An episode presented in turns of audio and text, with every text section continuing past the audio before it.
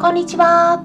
サラホリスティックアニマルクリニックのホリスティック獣医サラです。本ラジオ番組ではペットの一般的な健康に関するお話だけでなく、ホリスティックケアや地球環境、そして私が日頃感じていることや気づきなども含めて様々な内容でイギリスからお届けしております。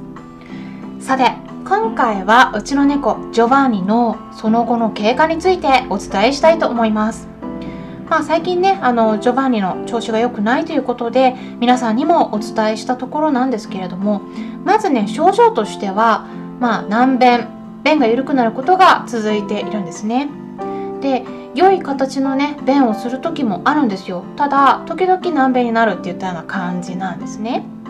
でもしも同じようにそういった難便とかあとは下痢に悩んでいる飼い主さんがいらっしゃったらうちの猫のジョバンニに家で行っているケアについて今回具体的にお伝えしますので最後まで聞いていただいて是非参考にしてもらえたら嬉しいです。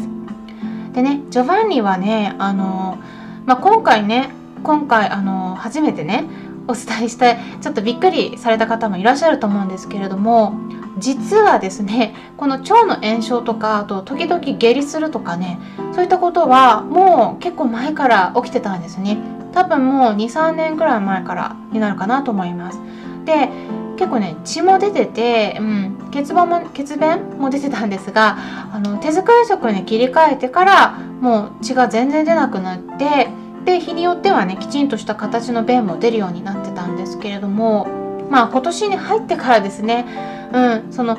ちょっと日本にね戻ってた時にお世話をお願いしてたキャットシッターさんの不注意で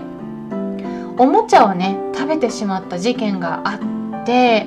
そこからちょっと調子が悪くなってしまったんですね。うん、でね結局おもちゃは出てきたんですけれども、うん、吐いたのとあと便からも出てきたんですね。うん、そのそれまでねちょっとね吐いたりとか結構してたんですね。う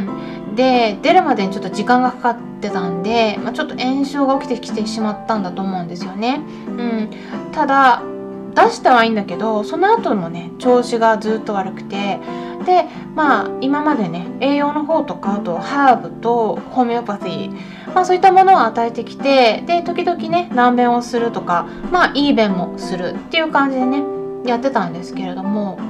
まあ今回ねあのちょっと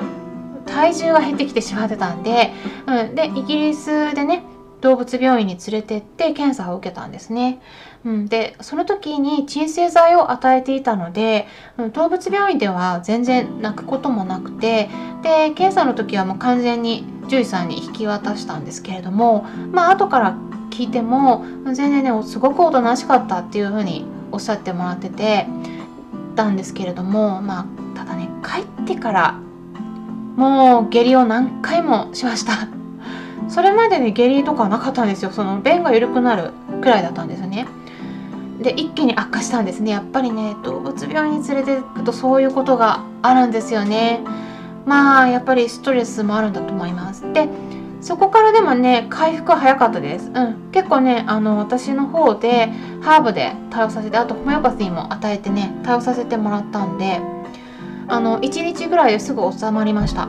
ん、でえっ、とでねまあ、イギリスで検査を受けてきて、えー、どうだったかその結果をねお伝えしたいと思うんですけれどもまずね血液検査をたくさんしたんですね。でまああの腎臓病でもないし膵炎でもないし肝臓とか甲状腺ホルモンの数値も悪くないし、まあ、ついでにね心臓も見てもらったんですね、うん、心臓の数値、えー、でねそれはね以前ちょっと発作が起きたりとかあと呼吸が速くなることがあったんでまあ合わせて受けたんですけどそこも異常もなし、えー、感染の傾向もない。貧血もない。タンパクの数値も悪くない。っていうことだったんですね。うん、でカルシウムもね見てもらったんですけど、うん、そこもねただね若干ちょっと高かったのはあるけれどもそんなにねあの基準値を大きく外れてっていうことはなかったんですね。ただ画像ですね、うん、画像検査。で超音波検査とあとまあレントゲンはねでもやらなかったんですけど超音波検査。つまりエコー。これを見てもらったんですね。で、えー、私もね獣医師だっていうのをお伝えしているので画像をもらったんですね。まあそしたらね明らかなしこりは見つからなかったんですけれども小腸の壁が熱くなって腫れていてで、えー、形がね一部崩れてるところがあったんですね。でかかりつけの先生ともお話ししたんですけれどもまあ私の考えと同じで、まあ、今出ている結果からね考えられるのは IBD と呼ばれるような炎症性腸疾患、えー、って言われてたんですけど、まあ、最近はですねあのそういう言葉じゃなくて慢性腸症と呼ばれることが多いんですけれども、まあ、つまり慢性的な腸の炎症が起きている状態かもしくは消化器型リンパ腫、まあ、これのどちらかになるっていうことなんですね。うん、で、まあ、これをねきちんと診断するにはあの細胞診とかね病理の検査が必要になってくるんですね。うん、ただちょっとね私はそこまで希望しなかったんです。まああのねこれ何箇所もね刺さないといけないんです。1箇所だけでねすぐにわからないこともあるんで。でちょっとねやっぱ負担があります。でこれはね獣医さんが聞いたら、まあ、獣医さんだったらね多分やるべきだっていうふうに皆さん言うと思うんです。わかります。うんあの特に西洋医学バリバリの獣医さんとか腫瘍科がんを見てる先生とかはねきっとそうだと思うんですね。で緩やかに進行していくタイプの消化器型リンパ腫もあるのでまあそれだった場合は抗がん剤への反応とかはね結構いいこともあります。ただちょっとね私としては何回もね通院を繰り返して寿命を延ばすことを一番の目標にしていないんですね。だからゴールが違うんです。これがねあのうちの猫じゃなくて、えー、動物病院での治療とかも全然受け入れてくれるようなワンちゃんとかだったらもう全然ね話は違って私もねあの治療積極的な治療を受けたと思います。うん、でもねうちの猫の場合はねやっぱりもともと動物病院に対するイメージがすごく悪くてちょっと過去のこともありますし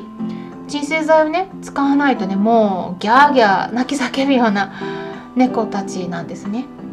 だからっていうことになります。なのであの私の選択が一番正しくて皆さんが飼っている動物たちにも絶対にそうするべきということを言いたいわけではありません。でも一応ね一つのこういう選択肢もあるということで参考になればいいのかなと思ってお伝えしています。まあ、それでねあの今どうしているか具体的にお伝えしますとまずね食事は手作り食にしています、まあ、ただねちょっと食欲が落ちてきてるんで少し大好きなあの品質のいい缶詰とかあと好きなグリーントライプそれから手作りのレバージャーキーとかあ腎臓ジャーキーとかを与えています。でドライフードはねもうすでに発がん物質が実はね多く含まれているので、えがんの子はね私本当にちょっと気をつけてっていうふうにお伝えしているんですね。なのであの一切なしにしてます。うん。まあ、これについてはあのペットフードシリーズとしてすでに YouTube の方で、えー、動画を10本以上公開していますのでプレイリストの方を見ていただければと思います。でね手作り食の中にはねあのいろいろサプリを入れてます。うん、でょっとね専門的な用語でわからなくなるかもしれないんですけれども、まあ、そういったのはね聞き流していただければと思うんですがたくさんあるんですね。まあ、一つずつお伝えしますとフィッシュオイルとかあビタミン E それからタウリン L カルニチン、え、消化酵素それからサイリウムとかプロバイオティクスとかですねあとはねうずらの卵黄とか、まあ、そういうのもね欠かさず入れています。で今ねあのお伝えしたのはフードに混ぜてもあんまり味に癖がないので、えー、結構ね食べてくれるんですが、まあ、その他に まずいサプリってありますよね。でこれはねどうしているか言いますとあの直接飲ませてるんですね。これもねいろいろとたくさんあるんですけれども全部混ぜちゃってます、うん、例えばアガリクスターメリックブラックペッパー、バーベリー、オレゴングレープ、ボスベリア。これはあいわゆるフランキンセンスですね。あとはリコリスとか亜鉛とかビタミン B 群とかマヌカハニーとか、まあ、そういったものですね。で、えー、まあ、これはねあのいろいろあの薬を美味しくする方法があるので、えそれでいろいろと混ぜていくと、うん、全然大丈夫です。うん、あので奥に入れちゃうんですね。口のなるべく奥の方に液体でピュッて入れちゃうんですね、うん、そしたらねあのそこまであのまずいような顔しないです。うん、これ飲ませ方はまた別のあのラジオ番組で配信したのがあるのであと YouTube の方でもあるのでえ気になる方は合わせて参考にしてもらえればと思うんですけれども特にねハーブとかは混ぜるとセナジー効果といって効果がね何倍にも上がるんですね。なので混ぜた方がいいです、うん、あとはねあの体重が減ってるんですけれども、まあ、結構元気はあるんですね。うん、ホメオパシーとかも使っているのであの、ね、そうすると、まあ、結構こういうことあります。数値が高いのに結構元気にしてたり最後までご飯を食べてくれていたり、まあ、そういったことがあるのでご家庭でやれることっていうのはね本当にたくさんあるんです。積極的な治療はしないつもりなんですけれどもまあそれでも家でできることで負担のないものは何でもやっていくつもりなのでまずはね目標としては年をね越せたらいいなと思ってます。まあそのうちどうなっていくか日にちが経過してたら随時皆さんにお伝えしていきますね。今回はうちの猫ジョバーニの体調に関する経過報告と合わせて下痢に対する調子を、えー、対処法について、えー、お伝えしていきましたあの同じような症状で悩んでいる方がいらっしゃったら参考にしてもらえたら嬉しいです今回も最後まで視聴していただきありがとうございました。それではまたお会いしましょう。ホリスティック獣医、サーでした。